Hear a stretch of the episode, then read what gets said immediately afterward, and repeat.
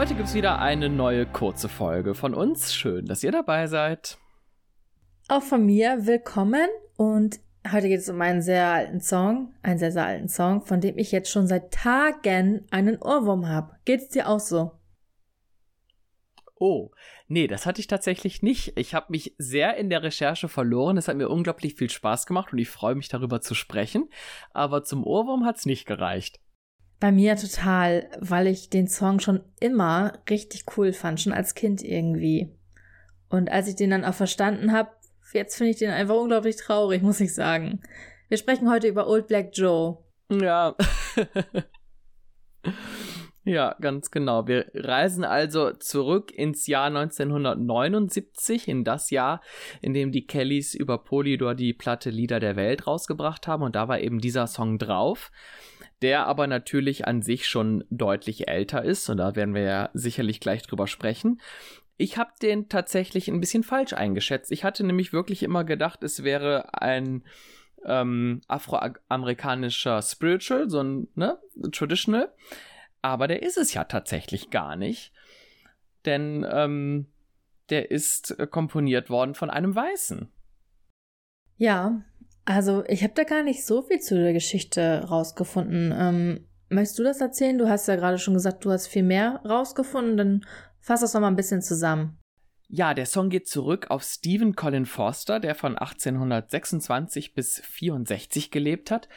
Ein US-amerikanischer Singer-Songwriter, der auch äh, damit tatsächlich sein Geld verdient hat. Und der wurde in seiner Jugend sehr beeinflusst von diesen Blackface-Darstellern. Das sind Menschen, die damals ähm, diese Minstrel-Shows in Amerika gemacht haben. Das war so eine Tradition, die sich da entwickelt hat, wo halt wirklich weiße Menschen sich schwarz anmalen und dann so ganz stereotype Dinge darstellen von den Dunkelhäutigen. Und heute steht das sehr, sehr in der Kritik, weil das eben zum Teil echt so romantisierte Vorstellungen von Weißen sind, ne? So wie toll die damals dann auf der, ähm, ähm, mir fehlt das Wort. Plantage? Wie heißt das nicht Farm? Ähm, ja, wie toll die dann auf der Plantage gearbeitet haben und was das für ein romantisches Leben gewesen ist. Ne, also es wurde halt sehr stereotyp dargestellt und eben halt falsch dargestellt. Deswegen ist das sehr ähm, kritisch heute zu betrachten. Aber das war halt ein Einfluss, den dieser Stephen Colin Foster in seiner Jugend hatte. Und darin äh, fußen halt seine Songs, die er geschrieben hat, denn er hat häufiger Songs, die genau dieses Thema so beschreiben. Wobei er das wiederum sehr, sehr gut gemacht hat. Da gibt es halt wirklich auch Kritiker, die sagen, dass er einer der wenigen ist, der auch sehr respektvoll umgegangen ist mit dem Thema. Ne? Also ohne beleidigende Ausdrücke, sich nicht lustig gemacht hat über die Menschen, ähm, auch keinen Slang und keinen Dialekt benutzt hat und damit eigentlich ähm, ein sehr positives Bild letzten Endes äh, hinterlassen hat. Von daher äh, sind das auch Songs, die nach wie vor sehr viel gespielt werden. Ja, er war nämlich tatsächlich so zu seiner Zeit der bekannteste Songwriter der USA. Und viele seiner Lieder sind noch, äh, ja, heutzutage, also über 150 Jahre nach seinem Tod, immer noch bekannt und verbreitet und sind fester Bestandteil der amerikanischen Kultur. Ähm, er selber ist gestorben, bevor der Song ähm, released wurde. Ähm, das war nämlich 1860 in New York. Und äh, ich musste ein bisschen schmunzeln, als ich gelesen habe, dass auch Bing Crosby ihn aufgenommen hat, und zwar 1941. Da ist er wieder. wieder. Ja. ja. ja. Ich habe in einer Kritik gelesen, da sagte einer, ähm, die sanfte Melancholie und der schwer zu fassende Unterton bringen den Song nah an einen traditionellen afroamerikanischen Spiritual. Und ich finde, das zeigt im Grunde das, was ich eben so ein bisschen versucht habe zu erklären, ne? dass er also wirklich sehr authentische Lieder geschrieben hat, die man aus heutiger Sicht fast schon mit einem afroamerikanischen Traditional verwechseln könnte, weil es eben ja doch dann recht authentisch war, was er gemacht hat. Ähm, das vielleicht nur noch mal, um das inhaltlich ein bisschen ähm, zu untermauern, was ich gerade versucht habe irgendwie zu erklären. Ich habe gelesen, dass der Song von einem seiner Diener im Haus inspiriert wurde. Mhm. Also es mhm. war wohl dann auch eine wohlhabende ja. Familie. Und ähm, ja, du sagtest gerade schon, die Plantagenarbeiter wurden romantisiert. Also man kann es sich auch schön reden. Es waren einfach Sklaven, ne? Ja, ja, ja. Kann man sich klar. gar nicht vorstellen, ähm, wie schlimm das gewesen sein muss für Menschen. Hm. Ja. Und wie lange das auch noch angehalten hat. Also, ich meine, wir reden hier von 1860, als der Song veröffentlicht wurde. Also, ganz schön krass. Und ich meine, äh, ich habe ja eben schon gesagt, dass das auch immer noch ähm, zur amerikanischen Kultur gehört, sowie auch andere äh, Negro Spirituals, wie zum Beispiel, wir kennen ganz viele davon, Swing Low, Sweet Cherio, wir kennen Go Down Moses, When the Saints Go Marching In, Nobody Knows, Go Tell It on the Mountain oder zum Beispiel auch mhm. äh, Rock Island Line. Das sind alles Songs, die aus dieser Zeit stammen. Ja. Und noch ein weiterer Song, den die Kellys jetzt, äh, glaube ich, nur mal ganz kurz live gespielt haben, Anfang der 2000er, ist Oh Susanna. Ist ja auch ganz bekannt. Oh ja, ne? Und mhm. das ist auch ein Song, den dieser Stephen Colin Foster geschrieben hat. Das ist, glaube ich, sogar sein bekanntester. Hm. Ja, und ähm, Kathy hat mal erzählt ähm, bei einem Konzert, dass sie damit groß geworden ist mit diesen Spirituals, weil ähm, Dan sie sehr viel gesungen hat. Der war tatsächlich Fan von diesem Stephen Foster. Das hat sie mal vor einem Konzert erzählt. Mhm. Ja, spannend. Das ist mir gar nicht so bekannt, aber ich kann es mir sehr gut vorstellen, dass Dan das halt mitgebracht hat, ne, aus Amerika, aus seiner Kindheit. Und dass er das äh, halt dann auch an seine Kinder so weitergegeben hat, denn die haben ja diese amerikanische Kultur so gar nicht kennengelernt, weil die meisten Kellys ja nur mal in Spanien geboren wurden und aufgewachsen sind. Aber Dan hat es dann tatsächlich ähm, ja fortgeführt, ne? Mhm. Und ich habe auch das Gefühl, dass viele der Kellys sich noch so mit Gospels irgendwie was heißt identifizieren können, dass das irgendwo, man merkt, dass sie da einen Bezug zu haben. Also sie haben ja auch in den 80ern eine Zeit lang in Amerika gewohnt und da haben sie ja sicherlich auch irgendwie nochmal so Kontakt zu diesen Songs gehabt. Und ich finde, das merkt man auch. Ja, das merkt man total. Also sie nehmen ja wirklich immer aus den Ländern, wo sie waren, was mit. Das beeinflusst dann halt auch echt nachhaltig die Songs, die sie live spielen und auch die Songs, die sie dann halt selber komponieren. Ne? Also die Einflüsse tauchen dann ja in den eigenen Kompositionen in gewisser Weise auch wieder auf, was, glaube ich, diesen Kelly-Sound auch sehr einzigartig macht. Ja, wollen wir dann mal ganz kurz an den Text gehen?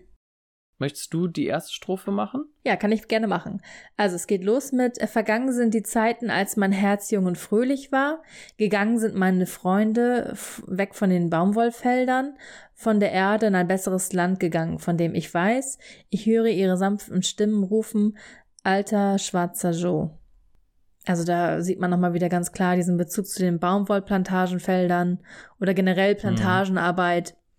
Und ich weiß es nicht genau, ob er damit meinte, dass vielleicht der Tod eine Erlösung war. Also gone from the earth to a better land I know.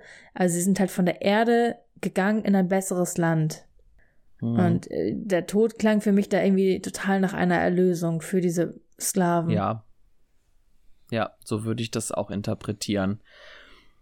Ne, denn das irdische Leben ist dann ja echt nicht lebenswert in der Situation und dann ist halt das Leben nach dem Tod praktisch besser. Ja, und als Kind war es vielleicht noch was anderes, da mussten sie vielleicht noch nicht so hart arbeiten, weil die erste Strophe ja heißt Gone are the days when my heart was young and gay. Also mhm. vergangen sind halt einfach ja. diese fröhlichen Zeiten, wo man vielleicht als Kind noch nicht so involviert war in diese Sklavenarbeit oder wo man vielleicht noch im Haus geholfen hat oder so. Aber diese. Ja, und wo man um seine Situation noch gar nicht so reflektiert wusste. Ja, genau, ja. Ja. Mhm. ja. Es kann natürlich auch noch mal ein äh, sich damit auseinandersetzen des eigenen Älterwerdens sein. Ne? Also aus der Ich-Perspektive die, die Traurigkeit über das eigene Altern auch noch mal irgendwie darzustellen. Ja, und das Alleinsein im Alter teilweise auch. Das, ja, mhm. ganz genau, ja. Im Refrain heißt es dann, ähm, Augen kommen. Und dann habe ich das irgendwie so gelesen als, also die von Joe kommen, also Eyes are coming, Joes are coming, habe ich übersetzt mit Augen kommen, Joes kommen. Also die von Joe. Ähm, ich weiß nicht, was sie damit genau meinen. Äh, das sind es ist auch nicht der Originaltext, sondern im Originaltext ist es eigentlich nur Eyes are coming. Und dann ähm, singen sie For my head is bending low, denn ich senke meinen Kopf. Und diese Zeile mit dem sich neigenden Kopf, das ist das, wo ich eben denke, da geht es halt wirklich um das eigene Älterwerden auch. Ne? Also in dem Moment, wo man, wo vielleicht die eigenen Kräfte nachlassen, da hört man dann eben diese Rufe in das Jenseits praktisch, in eine bessere Welt. Ne? Also man ist praktisch am Ende seines Lebens angekommen, die Kräfte lassen nach und deswegen ist auch vielleicht so eine gewisse Sehnsucht in eine bessere Welt, in ein Leben nach dem Tod auch irgendwie da. Also das höre ich hier auch so ein bisschen raus in der Zeile. Ja, oder auch einfach dieser gesenkte Blick vielleicht auf die Gräber seiner Freunde oder auf das Cottonfield, wenn man vielleicht zu alt ist, um auf hm. der Plantage zu arbeiten. Und man, ich sehe ihn halt einfach so bildlich vor mir da über diese Plantage laufen und den Blick senken auf diese Baumwollsträucher. Ja, das ist natürlich auch ein, eine Art, das zu verstehen. Hm. Krass, also wo ich das gerade ja. so sag, ich habe diesen Joe schon seit Kindheitstagen irgendwie total vor Augen. Echt? Ja, also ich könnte dir ein Foto Verrückt. von dem malen. ich, ich weiß gar nicht, cool. ich habe das mal irgendwo im ja. Film gesehen habe oder so. Ich habe den total vor Augen. Mhm. Cool. Ja, geht mir jetzt nicht so, aber äh, du bist ja immer schon sehr viel näher an den Texten dran, von daher, ähm, ja, cool. ja, dann mache ich mal die zweite Strophe, die eigentlich im Original die dritte Strophe ist. Wie das bei den Kellys ja des Öfteren schon mal ist, tauschen die da so ein bisschen um. Also in der zweiten Strophe bei den Kellys heißt es dann, wo sind die Herzen, die einst so glücklich und so frei waren? Die Kinder, die mir so lieb waren, die ich auf meinen Knien hielt. Gegangen an das Ufer, wohin sich meine Seele gesehnt hat. Ich höre ihre sanften Stimmen rufen, alter schwarzer Joe. Ja, genau. Und dann kommt nochmal der Refrain und dann kommt die Bridge. Ähm, ich höre ihre sanften Stimmen rufen, alter schwarzer Joe. Und das, was du gerade gelesen hast, ähm, wurde ja von John gesungen und ich finde, seine Stimme passt da mal wieder mega gut zu. Und ich finde es auch mhm. total, ich sag ja, der, der Song ist total melancholisch und traurig. Ich finde den ganz, ganz schlimm mittlerweile. Mhm. Ja, ich verstehe, wie du das meinst. Ja. Zumal auch gerade John in seiner Strophe auch so viel Herzblut wieder da reinsteckt. Ne? Also der hatte ja damals zu der Zeit eine absolut wahnsinnige Stimme. Und wenn er dann da losschmettert, ah, da kriegt man schon Gänsehaut. Ja, aber ich muss sagen, noch schlimmer ist es bei mir bei Kathy. Die hat 2002 veröffentlicht auf Straight From My Heart und das ist die absolut schönste Version. Die ist nochmal 2000 Prozent trauriger irgendwie. Und die ist so schön. Also wenn ihr die nicht kennt, dann hört euch die unbedingt an. Die lohnt sich wirklich. Die ist so unglaublich schön. Und Kathy hat das mhm. neben Patricia zum Beispiel auch öfter mal live gesungen. Ähm, Patricia hat zweimal ja. veröffentlicht. Einmal 2009 auf Essential. Das war diese fünf-Song-EP. Und auf äh, Essential Live von 2012. Ja, wobei ich finde Patricias Version tatsächlich nicht ganz so toll. Ich mag da tatsächlich Cathys Version auch lieber. Patricia ist irgendwie so ein bisschen zu lahm dann in dem Song irgendwie, ne? Also ich finde, der hat schon so eine mhm. gewisse Dynamik verdient, so wie Johnny das auch singt. Ähm, aber diese Traurigkeit, die finde ich bei Kathy irgendwie so cool und dann auch, also was heißt cool? Irgendwie bringt sie diesen Song so richtig gut rüber und auch mit diesen zwei Stimmen in dem Song, es passt irgendwie mega. Hm. Im Original von den Kellys, also im Original, in der, in der 79er Version von den Kellys, die John damals gesungen hat, finde ich halt aber auch die Art, wie es arrangiert ist, sehr schön. Ne? Also mit dieser Gitarre, mit der Mundharmonika, da hört man auch so ein bisschen dieses Country-Element, das klingt sehr amerikanisch. Ähm, das gefällt mir auch sehr gut. Also ich schwank da so ein bisschen. Also ich mag sowohl die von 79 als auch die von Kathy sehr gerne. Ich würde da gar keine so richtig bevorzugen wollen. Ja, ich glaube, besser anhören und mitsingen kann ich die von John von 79. Aber schöner mhm. finde ich die von Kathy. Weißt du, was ich meine? Irgendwie? Mhm. Ja, verstehe ja. ich. Ja. Ich kann mir die von Kathy auch nicht zu oft anhören, dann würde ich anfangen zu weinen. also die ist so traurig. ich weiß noch, als ich das erste Mal gehört habe, da habe ich so gedacht, oh Gott, wie schön und wie traurig ist das bitte? Ja, ja. Ja, das ist wirklich sehr traurig. Es ist sehr, sehr melancholisch aber halt auch irgendwie trotzdem sehr, sehr schön. Und ich befürchte tatsächlich, dass viele diesen Song nicht kennen. Erst recht nicht in der Cathy-Version, also hört euch das unbedingt mal an.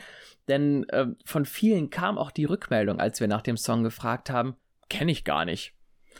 Und das fand ich wiederum irgendwie ein bisschen erschreckend, weil es halt echt ein toller Song ist. Ja, und weil es den ja auch schon wirklich lange gibt, ne, von 79, ähm, auf einer der ersten äh, Platten von den Kellys. Und Lieder mhm, der Welt haben ja. wir auch schon durchgenommen. Ich weiß gar nicht, was wir damals zu Black Joe gesagt haben, fällt mir gerade ein. Aber ist ja auch nicht so wichtig. Auf jeden Fall. Äh, stopp, stopp, wir haben Lieder der Welt noch nicht besprochen. Haben wir nicht? Und dann nee, sollten wir das wir dringend haben The Kelly Family besprochen. ja. Okay. Können wir gerne im Laufe des Jahres mal machen. Ja, deswegen finde ich es umso erstaunlicher, dass so viele eingeschickt haben, kenne ich nicht. Deswegen finde ich es auch so schön, dass wir das machen hier mit einem Song der Folge, um halt diese Songs einmal nochmal in den Vordergrund zu rücken von den Kellys. Weil kenne ich nicht, kann mir dann keiner mehr sagen nach dieser Folge.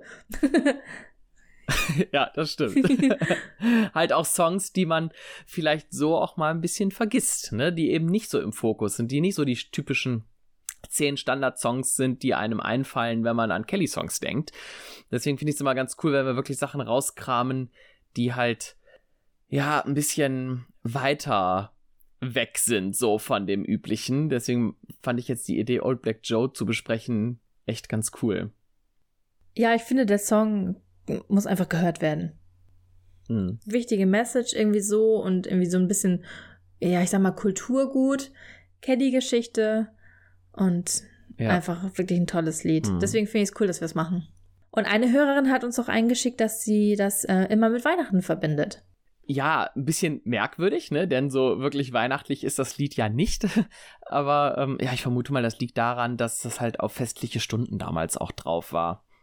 Und dass da vielleicht die Weihnachtsverbindung herkommt. Ah, stimmt, genau. Das habe ich schon wieder völlig vergessen irgendwie. Habe ich gar nicht mehr im Kopf. Hm. Ja, guck mal, dann passt ja. es ja doch. Genau. Finde ich auch. Dann würde ich sagen, war es das auch schon wieder für heute. Vielen Dank fürs Zuhören. Wir hören uns dann demnächst wieder mit einer großen Folge. Und bis dahin, keep, keep on, on, singing. singing.